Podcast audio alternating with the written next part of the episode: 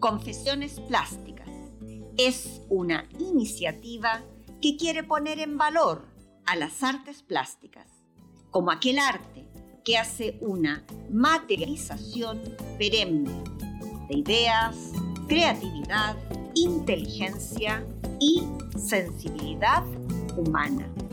En este mundo actual, en este mundo que parece se nos cae a pedazos, es el arte plástico quien nos puede rescatar, pues el arte nos trasciende.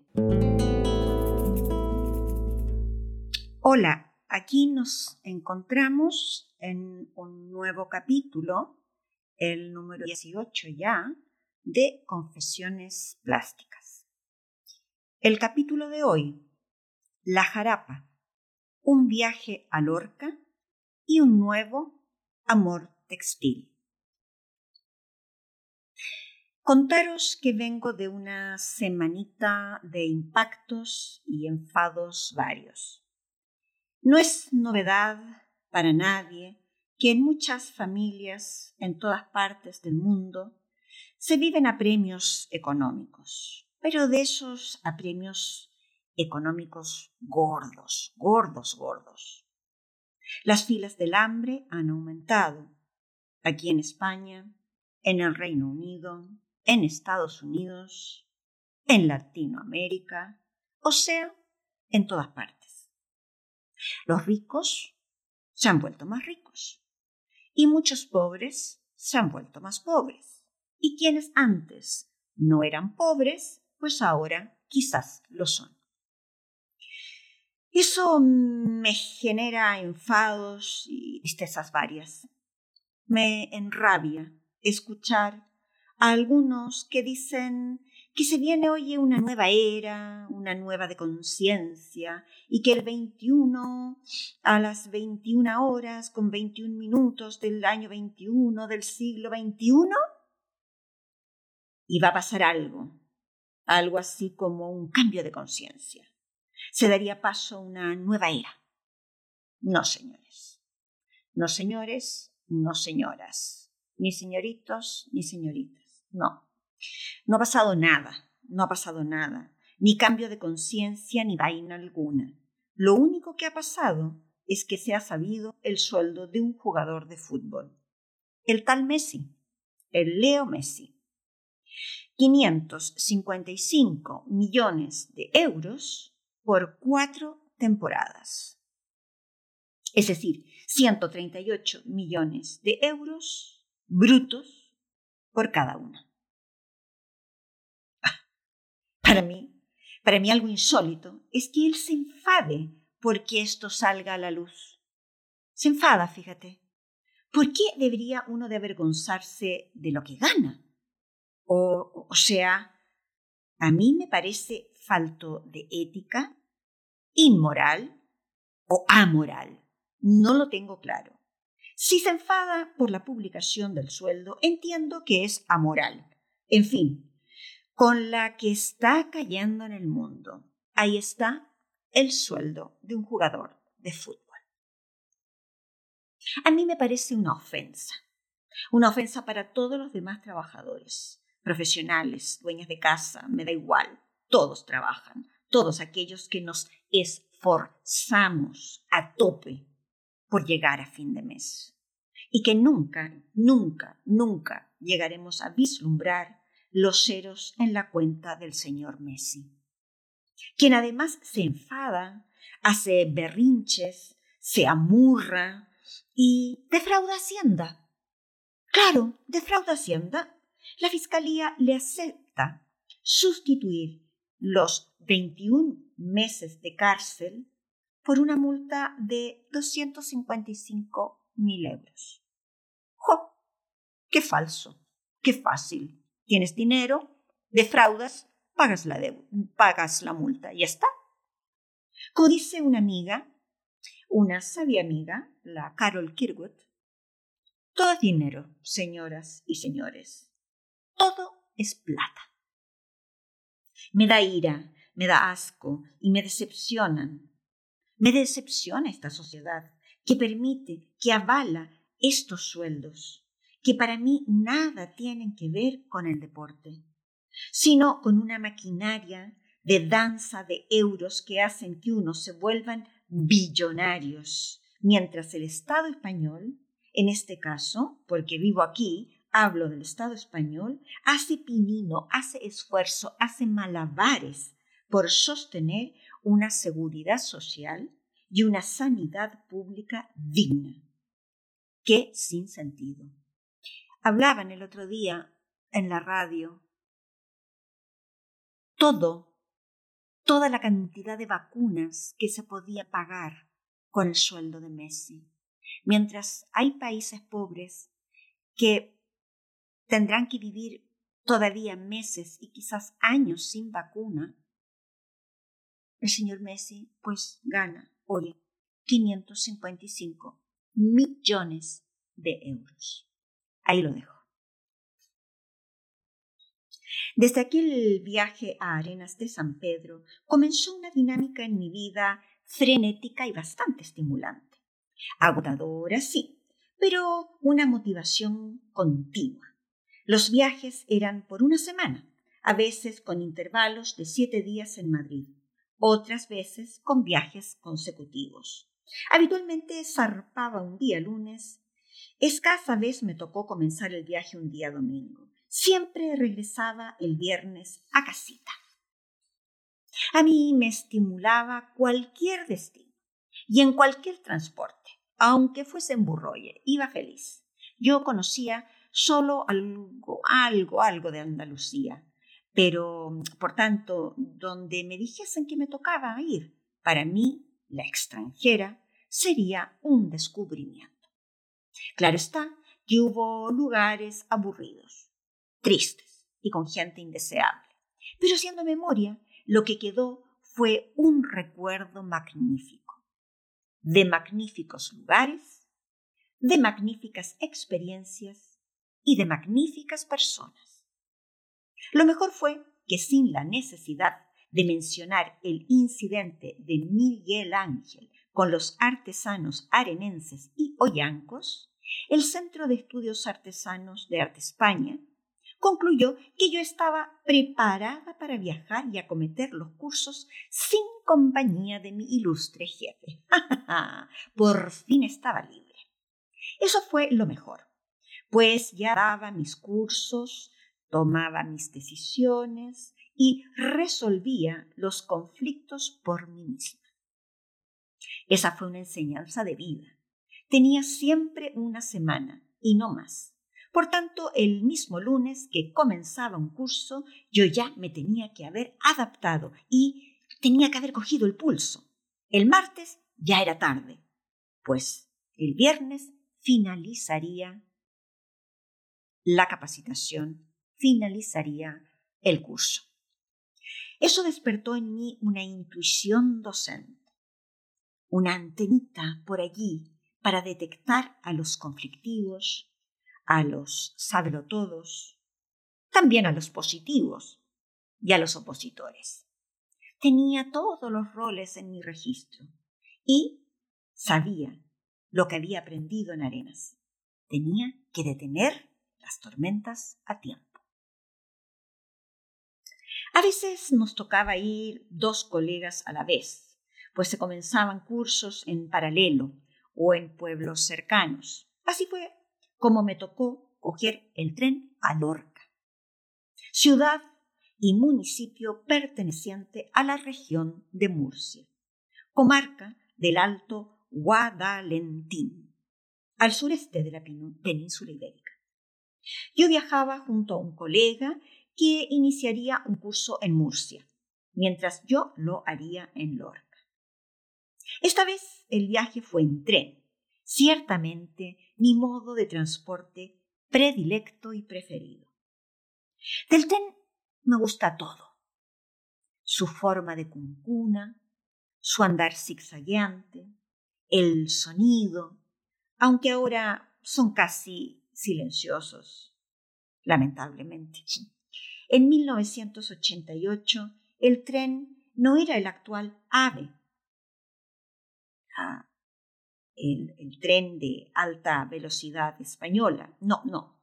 El tren contenía la magia necesaria y fundamental para hacer de un viaje un paréntesis mágico y entrañable. Yo tenía mi rutina y mi protocolo. Nada más subir al tren y acomodarme siempre al lado de la ventana, comenzaba a disfrutar de la vista. Siempre el tren otorga una película no vista, un ritmo que surge como un mantra, que al menos a mí me calma, me da sosiego y me mece. El tren es de las pocas experiencias en la vida eh, que me hace gozar el camino, el proceso, y no me genera una urgencia por llegar. Los trenes en los que yo viajaba poseían bar cafetería, con barra y mesitas junto a las ventanucas. Siempre a mitad de camino yo me iba al bar y me disponía a escribir cartas junto a un café en aquellas mesitas adorables. El viaje, el zigzag, los paisajes me inspiraban. Escribí a mis padres, a mi Ede, a mi abuelita, quien ya estaba viuda. Yo había sufrido el gran impacto, el gran golpe de la pérdida de mi amado abuelo, mi tata, mi tata Lucho, estando yo en Palma de Mallorca en febrero de aquel mismo año. Escribir cartas en los trenes era una pasión no confesada, un placer íntimo. Me daba una alegría inmensa. Aquel café bebido en un tren y escribiendo cartas con pluma y papel, porque yo era de pluma Mont Blanc, de tinta azul. Era un rito y un gozo sin parangones. Así, mecida en este zigzag, y luego de casi seis horas de viaje, llegué hasta Lorca. La ciudad me pareció amable, calma y con una prestancia imponente, pues rápidamente pude observar un gran castillo en altura, sobre un cerro bastante escarpado. Este castillo es una fortaleza de origen medieval, construida entre los siglos IX y XV. El castillo de Lorca fue un bastión clave en las contiendas musulmanas y cristianos en la frontera de Granada. Claramente me vi con este castillo de golpe, de bruces, pues es imposible no verlo, ya que con sus 640 metros de largo y unos 120 metros en su lado más ancho, es uno de los castillos más grandes de España. El hotel que me habían asignado quedaba, como quien dice, en las faldas de este cerro, y podía contemplar el castillo desde abajo, con una perspectiva imponente y abrumadora. Yo tengo un recuerdo muy entrañable de los lorquinos y lorquinas. Todos eran afables, alegres, dispuestos y muy cariñosos. El encargado de la sala del museo, donde daríamos las clases, fue mi anfitrión y mi guía, un muchacho encantador, todo dispuesto para comenzar mi primer curso a solas. Estaba ciertamente entusiasmada y emocionada. Aquello debía salir bien. Conocido mi grupo, me encontré con artesanos del esparto, del bordado, de tejedores de una técnica desconocida para mí y que sería mi nuevo amor, la jarapa, y varios ceramistas, y una ceramista muy particular. De un sopetón supe que estaba en una cuna maravillosa de artesanías de un profundo acervo cultural. El bordado religioso lorquino, la cerámica Larios y las jarapas de Coy. Este curso prometía por dos cosas. Primero, por el nivel de las artesanías y la maestría de sus creadores. Y porque dentro de mis alumnas había una muy singular, una dulce pintora de cerámica que era síndrome de Down. Eso haría que yo desplegara mi intuición y mi conocimiento para integrarla a un curso de adultos y hacer que ella aprendiese algo nuevo. Ese sería mi propio desafío. Como siempre sucedió, las mañanas eran libres para disponer las visitas a los talleres. En este caso, serían a ritmo de taxi, pues ya no estaba Miguel Ángel y su bólido rojo. El curso partió con gran entusiasmo, fundamentalmente porque el encargado anfitrión lo era con creces. El nivel de los artesanos era óptimo y la ciudad hermosa. La interacción era muy dinámica y todos se respetaban entre sí, lo cual hizo un curso, un ambiente de curso fabuloso. La segunda mañana de mi arribo la dediqué a visitar a las bordadoras. Me puse al día visitando los museos del bordado existentes en la ciudad, para no dar bote. Allí aprendí que la técnica del bordado se desarrolló en España desde, mm, vamos, de manera majestuosa en la Baja Edad Media, sobre todo en los monasterios, los que suministraban fantásticas telas labradas con sedas, metales preciosos, tanto para ceremonias de culto como para los diferentes reinos.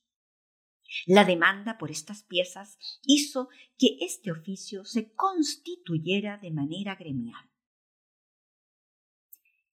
Los siglos XV y XVI fueron los de la época dorada del bordado español.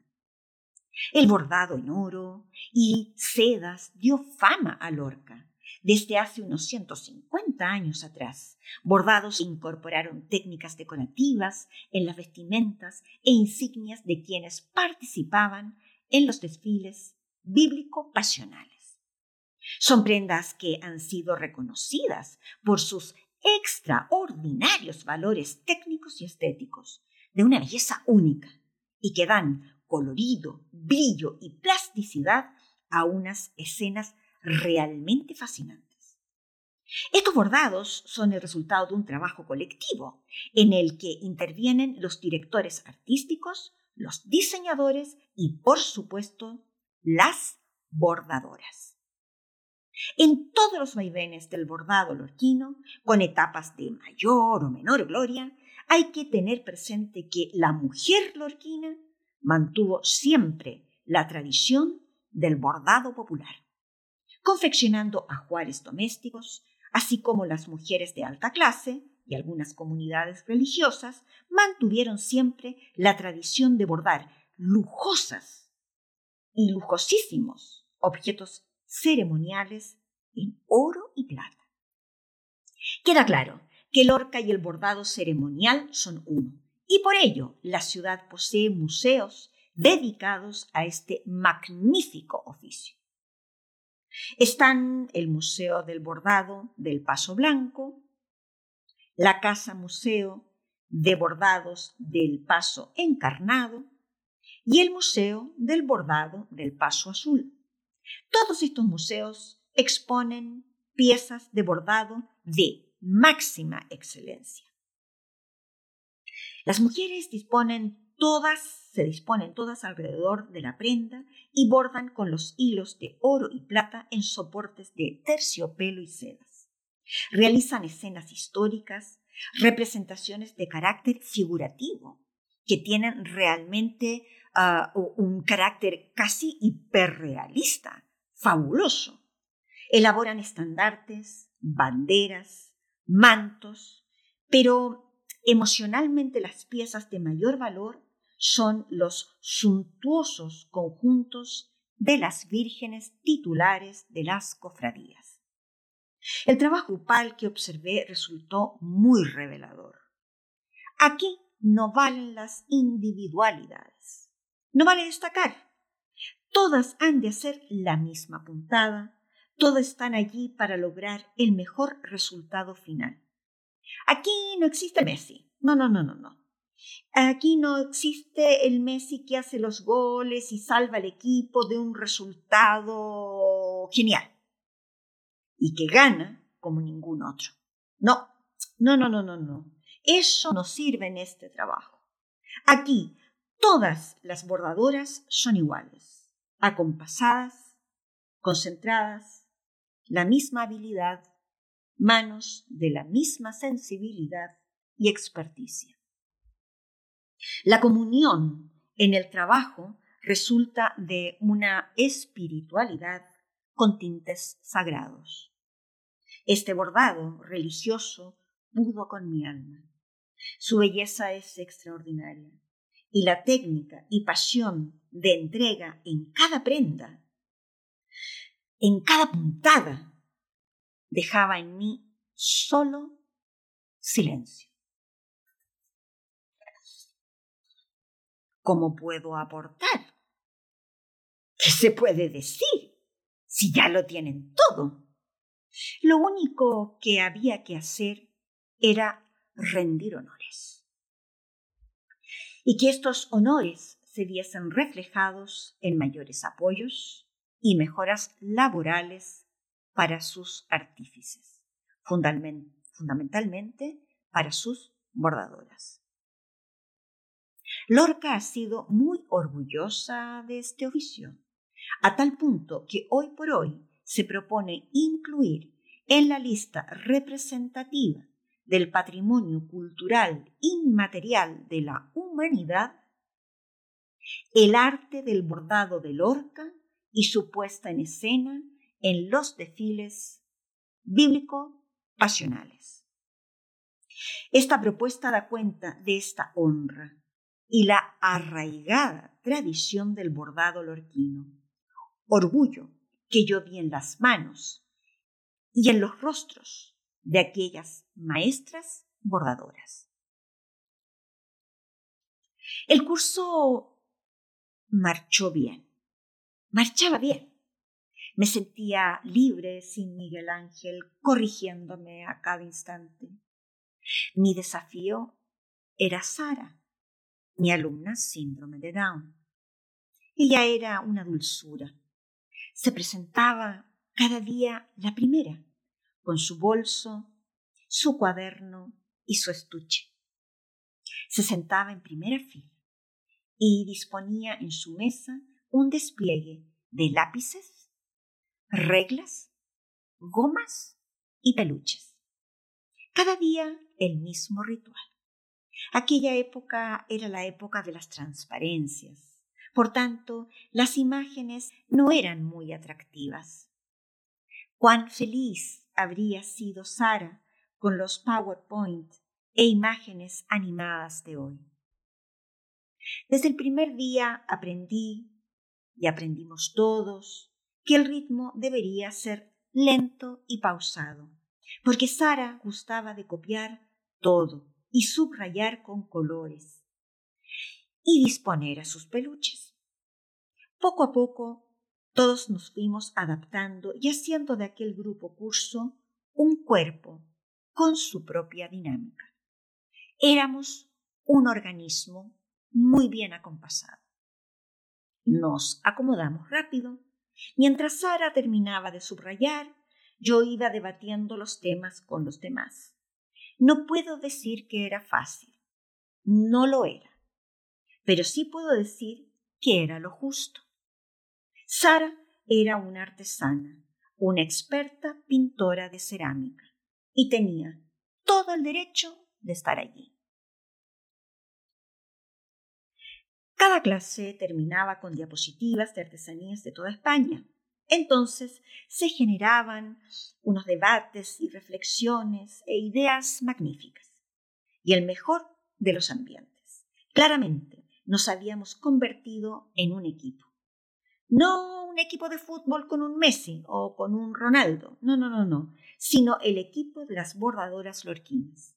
Todas y todos como un cuerpo único, con su ritmo, su dinámica y sus propias normas.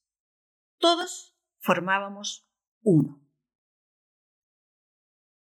La tercera mañana cogí un trenecito y me fui a Águilas a visitar el taller de unos artesanos de barcos.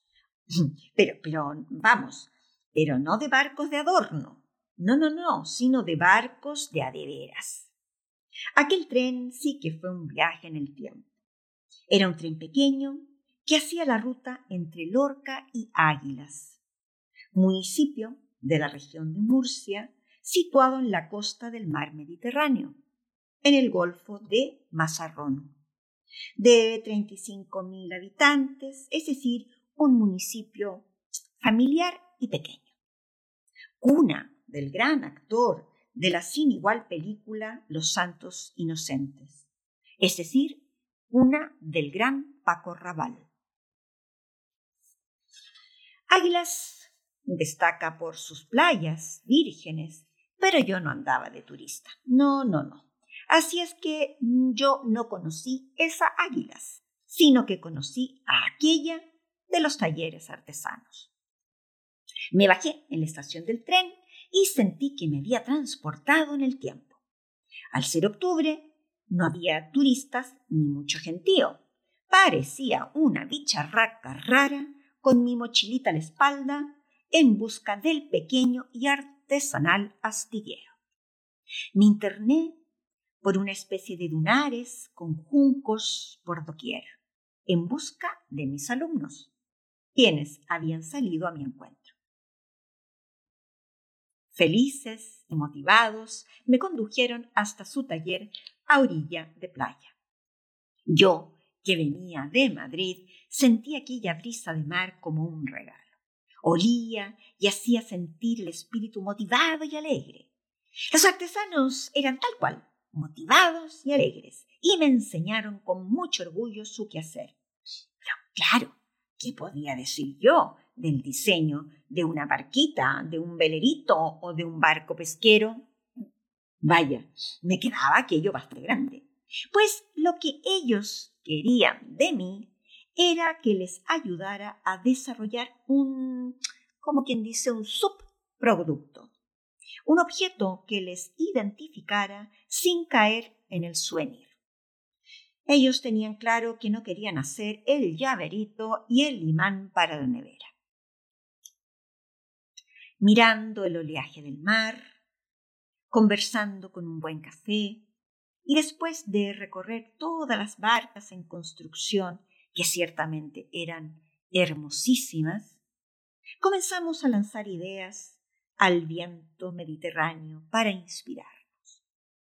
Y así nació la idea de utilizar los múltiples trozos de madera que quedaban a la deriva. Propusieron bandejas talladas, pie de lámparas, cofres y mucho más. Poco a poco fuimos seleccionando este torbellino de ideas y comenzaron a desarrollar una idea de cajas. Cajas, cofres, tallados y le llamamos al proyecto Cajas de Mar. Era, la verdad, un buen inicio, un innovador inicio. Cada día este curso mm, me fue imbuyendo de un ambiente que no había vivido en otras partes. Esa sensación de que no había competencia, de que no había un crack, un pichichi como se llama. Eso se palpaba y me comenzó a gustar. Sí, oye, me gustaba. Me sentía cómoda y muy placentera. El espíritu aquietado, pero motivado a tope con lo que estaba conociendo. La cuarta mañana fui a visitar a Sara, quien había anotado en su cuaderno y subrayado varias veces que yo visitaría el taller familiar nada más y nada menos que el obrador de la reconocidísima cerámica Larios. Sara pertenecía a esta saga de grandes alfareros y ceramistas. Todo comenzó con Inocencio Larios López, nacido en el barrio de San Cristóbal de Lorca, donde estuvo ubicado antaño el gremio de alfareros. Inocencio nació de padre y abuelo alfareros, por tanto, desde siempre estuvo familiarizado con el torno y el barro. Ya a los catorce años dejó la escuela, pues su padre lo puso a trabajar para así ayudar a la economía familiar. Sin embargo, con todo este acervo y todo este saber hacer desde la cuna, en 1975 obtuvo, mediante un examen, es decir, que nadie le regaló nada, mediante un examen, el certificado de maestro artesano en el oficio de la alfarería. Por tanto, yo tuve el honor de entrar en un templo, en el templo alfarero, como el templo de la familia Larios. Inocencio había emigrado en los años 50 a Francia, emigró con toda la familia y tuvo un encuentro nada más y nada menos que con el pintor malagueño Pablo Picasso, a quien enseñó una pequeña muestra de su cerámica. Fueron tantos, tantos, tantos los elogios del pintor que Inocencio decidió volver a Lorca y comenzar una etapa más decorativa y artística en su cerámica. A las afueras de Lorca había una gran construcción y no hubo cómo perderse. No, no, no, no. Pues antes de la hora señalada, mucho antes, ya estaba Sara en el portal, con una sonrisa tierna y nerviosa. Allí estaba, esperándome. Me hizo entrar y con mucho orgullo me presentó a sus padres como su maestra. Sara me condujo a visitar este obrador inmenso y entré aquella mañana en el maravilloso mundo de la cerámica.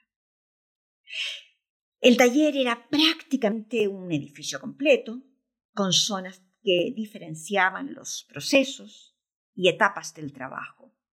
En una estaban los tornos, desde donde manos expertas se entrelazaban, habían dedos y barros por doquier, haciendo girar nacer platos, jarras, botijos, jofainas, lámparas, tinajas y la célebre jarra de novia.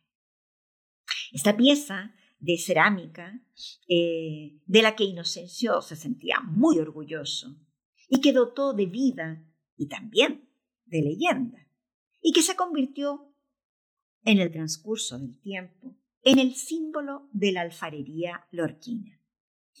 Inocencio, como para no estar orgulloso. Cuenta la leyenda que la jarra de novia se utilizaba en las bodas y de ella debían beber vino consagrado por cada uno de sus cinco pitorros, el cura, los padrinos y los novios, procurando no derramar ni una sola gota de aquel líquido sagrado, el vino. Todo el obrador trasuntaba tradición, saber hacer y acervo cultural. Era realmente un templo de la cerámica. Con mucho orgullo, Sara me llevó a la zona donde trabajaba ella. Allí se pintaban todas las piezas. La característica principal es el tono blanco, como un blanco invierno, un blanco lechoso, con flores en tonos rosa y azules y hojitas verdes, de pinceladas sueltas de gran movimiento que dan cuenta de la gran maestría de sus pintores y pintoras. Y mi tierna alumna era una maestra en ello. Piezas y piezas pintadas que luego irían a grandísimos hornos. Como no podía ser de otra manera, Sara pintó un plato frente a mis ojos y me pasó otros dos para que yo hiciera lo propio. Pinté unos grandes platos con mi lenguaje abstracto frente a los atónitos ojos de todos. Luego se fueron todos los platos al horno. El mío, vaya, era un lenguaje muy diferente al suyo, pero me observaron con respeto. Sin lugar a dudas, Cerámica Larios no requería de mí para nada. Solo podría dar ciertas ideas sobre la teoría del color y poco más. Su saber hacer solo me hacía rendir honores a su trayectoria y a su arte. Me invitaron a una mesa a comer, migas con tropezones, arroz con caracoles y conejo y la paella huertana con pavo, más un exquisito vino tinto. Yo, vegetariana de tomo y lomo, pudo deleitarme con la paella evitando el pavo, dejándolo a un ladito. Pero las demás exquisiteces fueron devoradas sin problemas por los demás comensales. Me encantó ver a Sara en su entorno, cuidado y cobijado, en donde ella era una parte importante de este engranaje llamado familia y llamado Cerámica Larios. Su pertenencia le daba cobijo, seguridad y un mundo de certezas esas certezas tan necesarias para no temer al futuro. Mi aporte hacia mi alumna fue poco, solo motivarla a atreverse con nuevas combinaciones, con nuevas formas, con nuevos objetos. Pero más bien era Sara una maestra y yo su aprendiz. Cuando se cumplió el 75 aniversario, Inocencio Lario falleció el 15 de mayo de 2008. La firma Larios tiene su currículum la creación de productos y diseños para Madonna, Silver Stallone, quienes poseen murales y fuentes monumentales de esta prestigiosa cerámica. Doña Sofía y don Juan Carlos, reyes eméritos de España, como también el Papa Juan Pablo I, adquirieron importantes colecciones de tan aplaudida cerámica lorquina. Nuevamente me presentaba a la misma experiencia. Ningún Messi, ningún Ronaldo. La firma es Larios sea quien sea que haya torneado o pintado la pieza, quien firma no es uno, no es un artesano.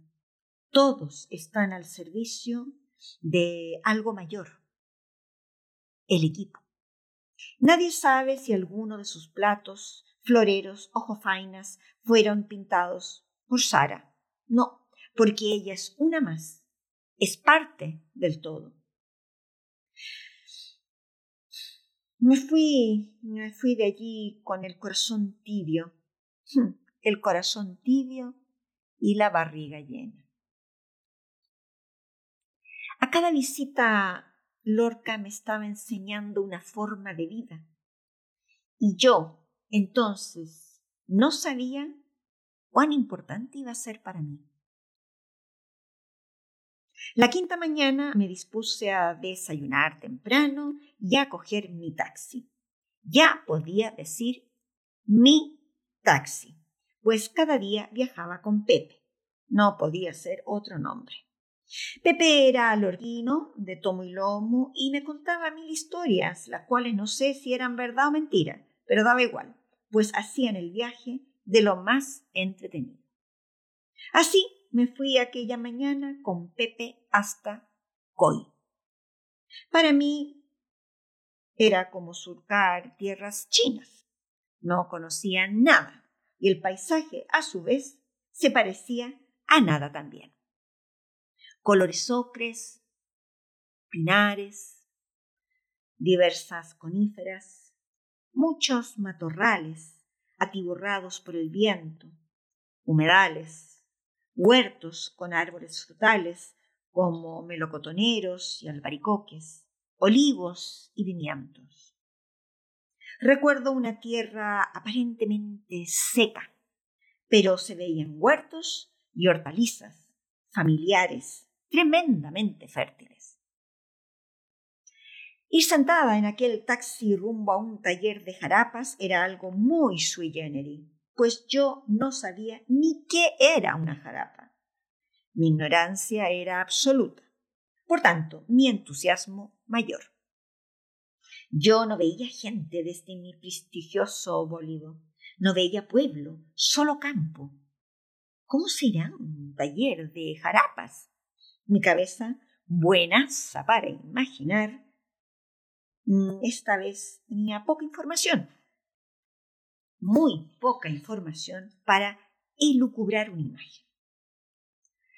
Como a los 45 minutos más o menos de trayecto, Pepe llegó a destino. El entorno era muy agreste, muy terroso, pero asomaba un caserón enorme. Salió a recibirme el director del taller, Antonio, quien con un pecho henchido me hizo entrar en un mundo aparte. Se abrió una puerta de doble hoja y lo que yo vi dentro jamás había sido presenciado por mis ojos. Un espacio grandísimo, enorme, con grandes ventanales que daban a un campo, con unos seis o diez telares enormes, de grandes dimensiones. Muchos de estos telares habían sido adaptados y eran semi-artesanales, es decir, que eran semi-eléctricos y por ello lograban tejer más piezas en un día. Antonio me fue enseñando todo el proceso y yo me fui enamorando de él a cada paso. Digo, enamorando del proceso, del proceso de tejido, no del director. La jarapa, la jarapa es un tejido muy interesante. Es un tejido grueso, utilizado para hacer alfombras, mantas, colchas o cortinas, y son un tejido muy común en la cuenca del Mediterráneo, en especial en las zonas de Andalucía y Murcia. El término jarapa viene de harapo, es decir, que este singular tejido surge de tejer con restos de lana o trapos viejos de harapos. El primer uso que se le dio a este tejido fue como protector de los colchones, para evitar los roces con los resortes y muelles de los viejos y antiguos somieres. Es muy interesante este tejido, pues claramente a medida que el colchón, el somier, la cama e en general la cama fue avanzando en tecnología y modernizándose en su diseño. La jarapa comenzó a quedar en el olvido, como un tejido sin sentido. Si mejor es la cama, ¿para qué tejer un cubre somier?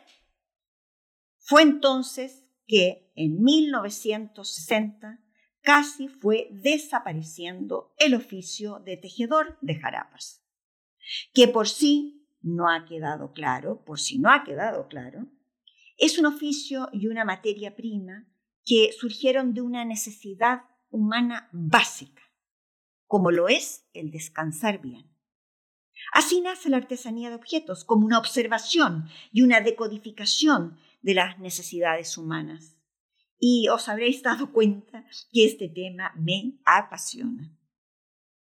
La gran pobreza económica que, sufría, que se sufría en Andalucía y Extremadura hizo que se utilizara como materia prima el harapo. La jarapa surgió en aquella época en que nada se tiraba, pues, todo se reutilizaba. Con esta técnica, con este oficio, dieron vida a vibrantes y coloridos tejidos, surgidos, pues, de las más variadas telas ya hechas trapo.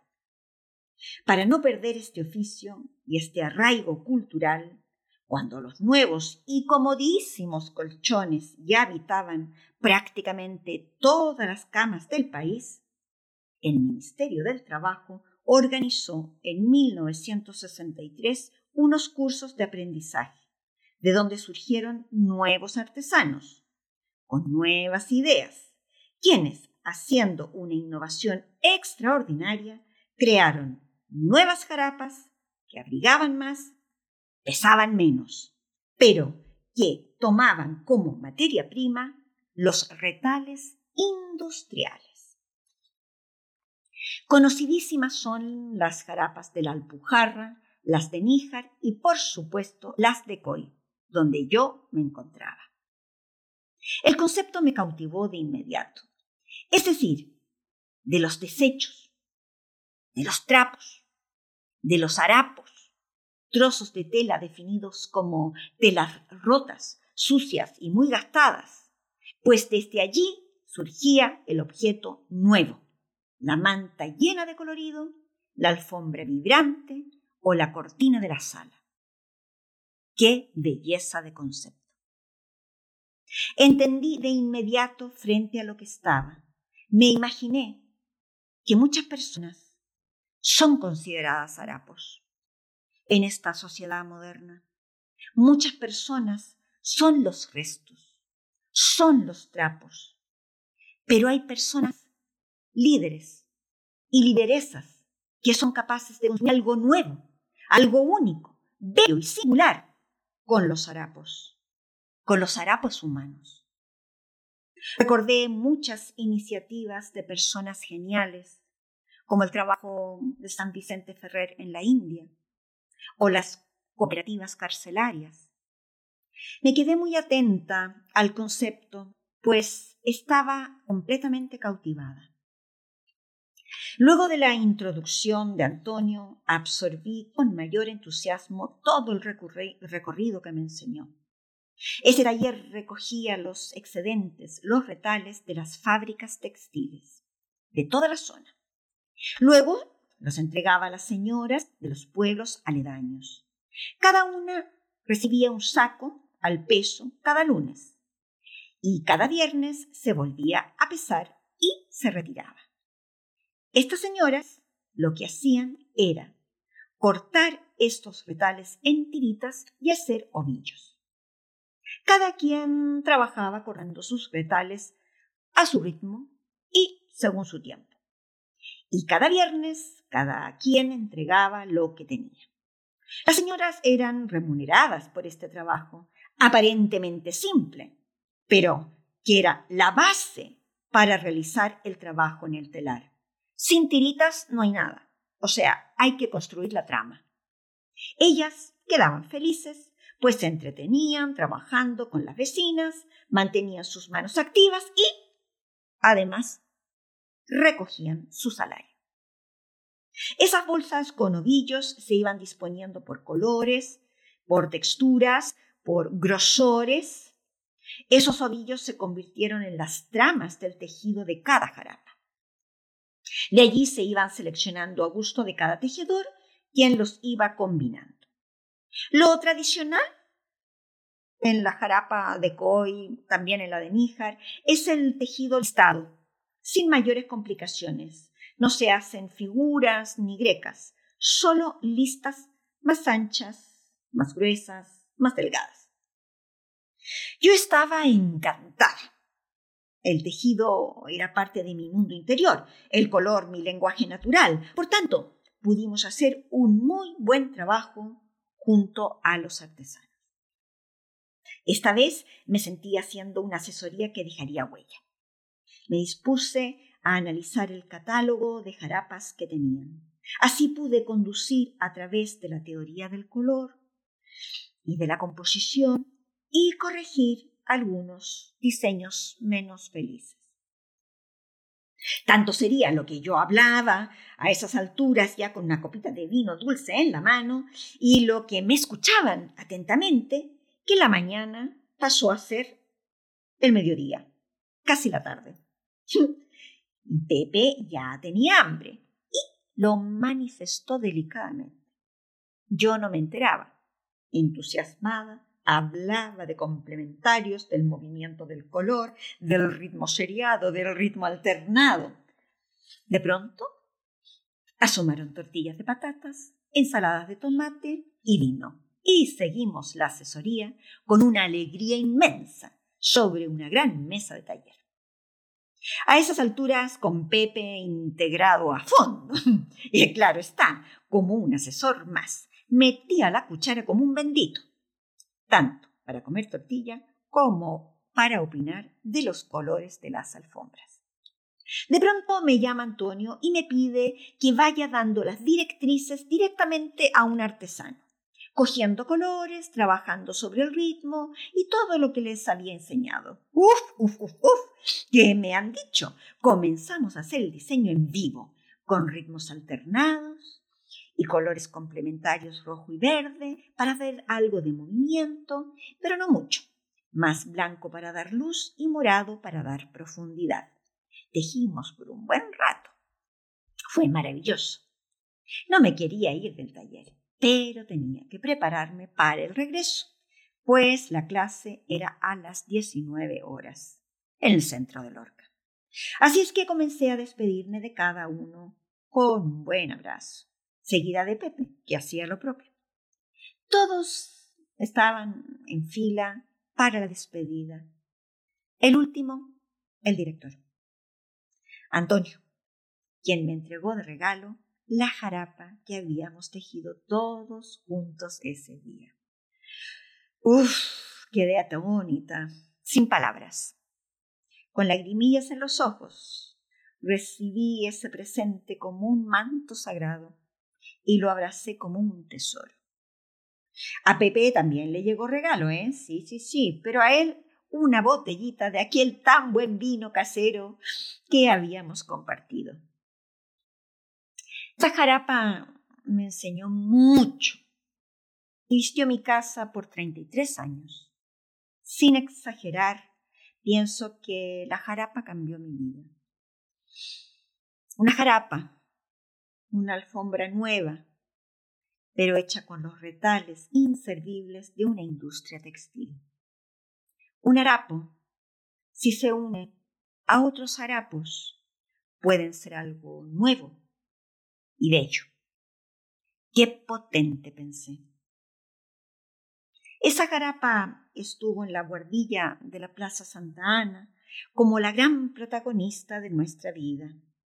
Estuvo en calle Infante, en calle Abades, en calle Delicias, donde nació Candela, la cuidé como quien cuida un relicario. Viajó con nosotros a Chile y habitó mi taller como un emblema. Las manos de esos artesanos, las manos de las lorquinas que cortaron aquellas tiras, el espíritu de lo que es ser una jarapa, me recorrió el alma como una corriente eléctrica desde que visité aquel taller de COI.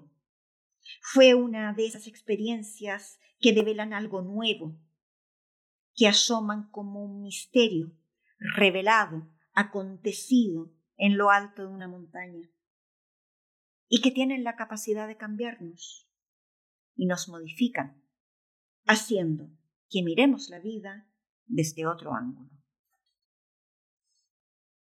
La jarapa hoy me hace pensar en los cayucos de inmigrantes arribados a Canarias, a los haitianos llegados a Chile, los turcos que llegaron en sus años a Alemania, y siempre me hace recordar aquel verano que fuimos con Jorge a Tarifa, esa punta de la geografía española que pertenece al municipio de Cádiz y que separa a Europa de África. Allí fuimos un verano con el George y estando tumbados en bañador, tomando el sol, vimos una de las imágenes que más me ha roto el alma. De pronto, como una imagen fantasmagórica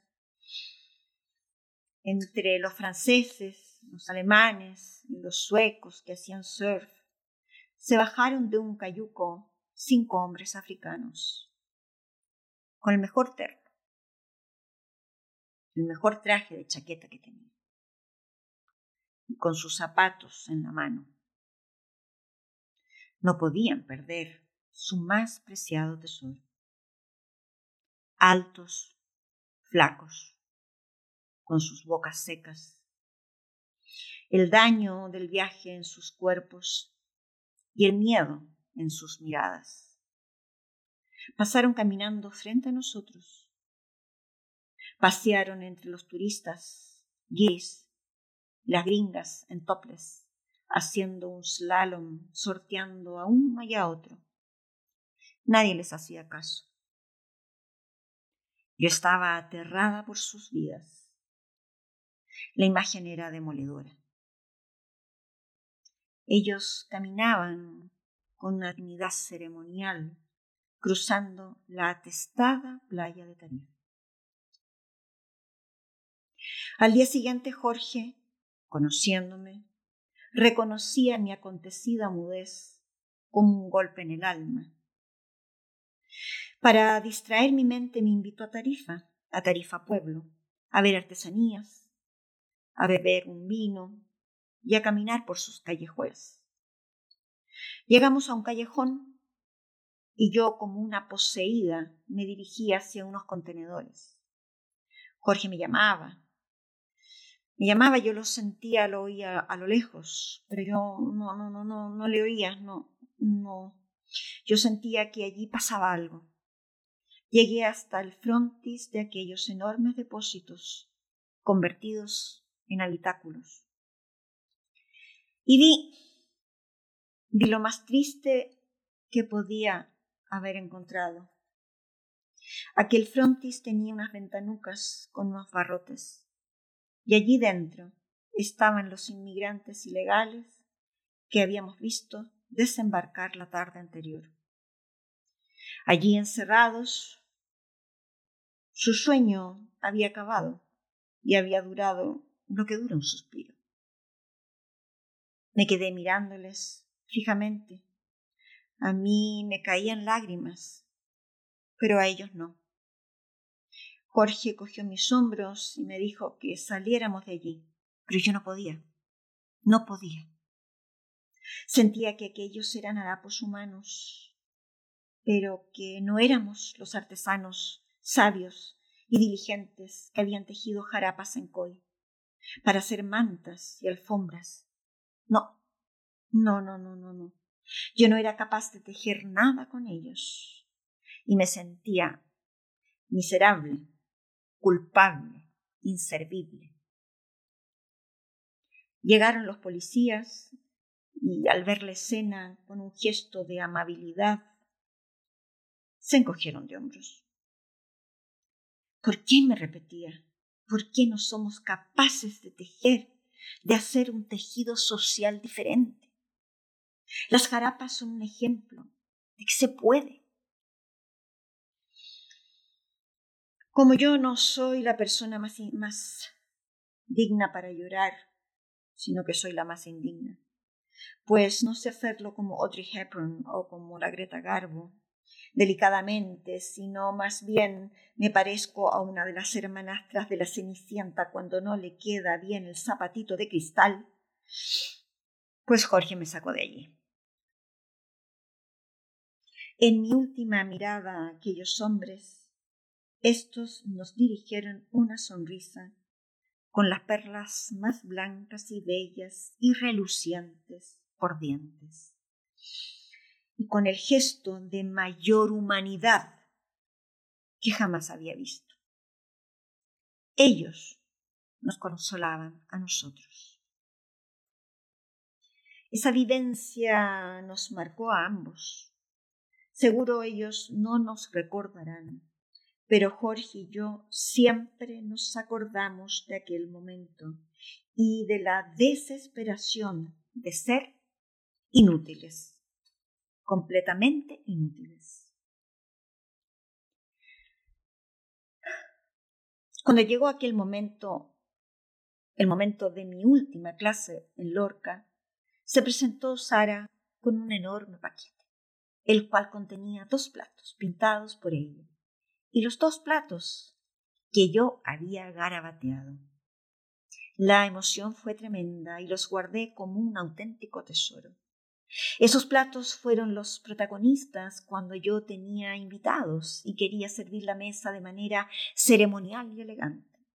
Ellos fueron las cunas de múltiples ensaladas, pimientos asados, cebollas rellenas o empanaditas de queso. Sara había quedado plasmada de la manera más bella en mi vida, como un conjunto de flores pintadas con sus tiernas manos. Tejer jarapas sociales es lo que me quedó como enseñanza en la bella Lorca. No destacar frente a otro cuando se busca el bien común, cuando se busca un todo, sin los Messi con su danza de millones. Lorca fue una ventana abierta con aire puro, bello, amigable y renovador. Lorca nunca lo supo, pero entre las bordadoras, todo a un ritmo con sus manos diestras, águilas con su chispa y deseo de renovación, coy hilarios con su respeto inmenso a su saber hacer, a su tradición y a su acervo cultural, cambiaron mi vida por siempre. Necesitaba un viaje en tren, necesitaba ver la vida pasar desde la ventanuca, necesitaba un zigzag mecedor para sentir todo lo que había vivido. Habíamos quedado en, de encontrarnos con mi compañero en la estación de trenes para regresar juntos. La imagen era de caricatura. Él, regio apolíneo y elegante con su maletita con ruedas. Yo con una mochila, una maletita sin ruedas, una bolsa enorme con mi manto sagrado, mi jarapa y tres cajas con unos platos enormes. ¿Y tú de dónde vienes? me espetó mi compañero mirándome con cara de qué vergüenza. Bueno, pensé yo, vergüenza, sí, vergüenza, mas tú no traes ningún regalo. Pero yo fui una dama y no se lo destaqué. Subí como pude al tren. Mi carga no era fácil y yo la cuidaba como un huesito santo. Viajaríamos de noche, seis horas de noche, para llegar a la mañana siguiente a Madrid. Jorge ya estaba avisado, estaba avisado que me tenía que ir a esperar al andén, pues yo iba un poquitito, un poquitito cargada.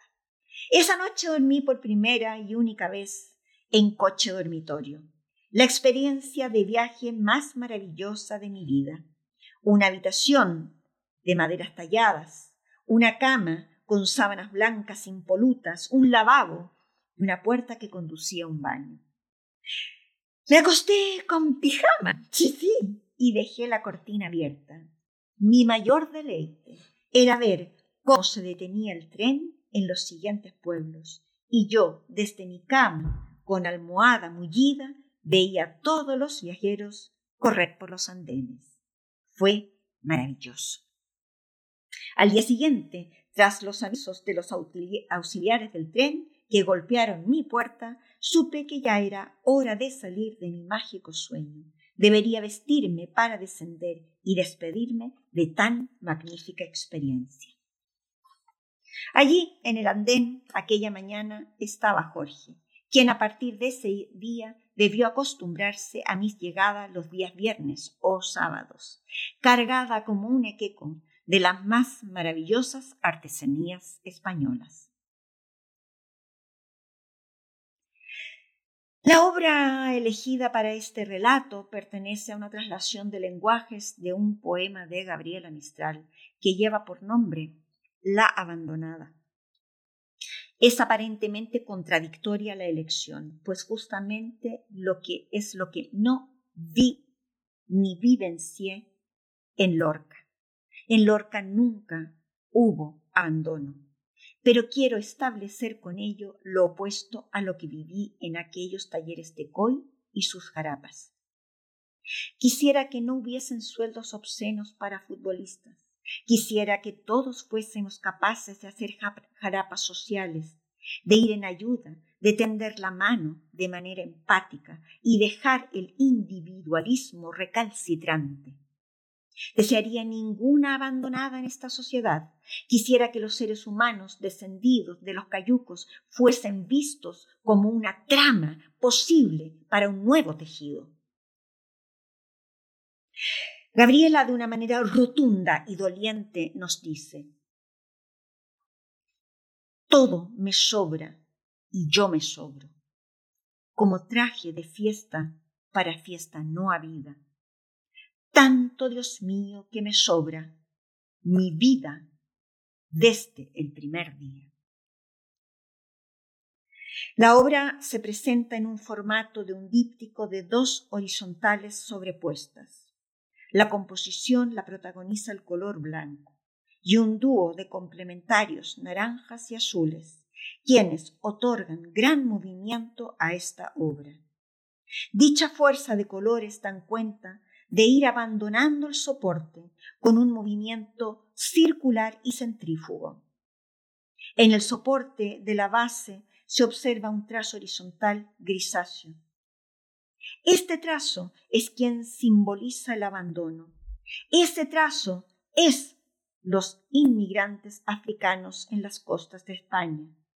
Este trazo es los sin techo.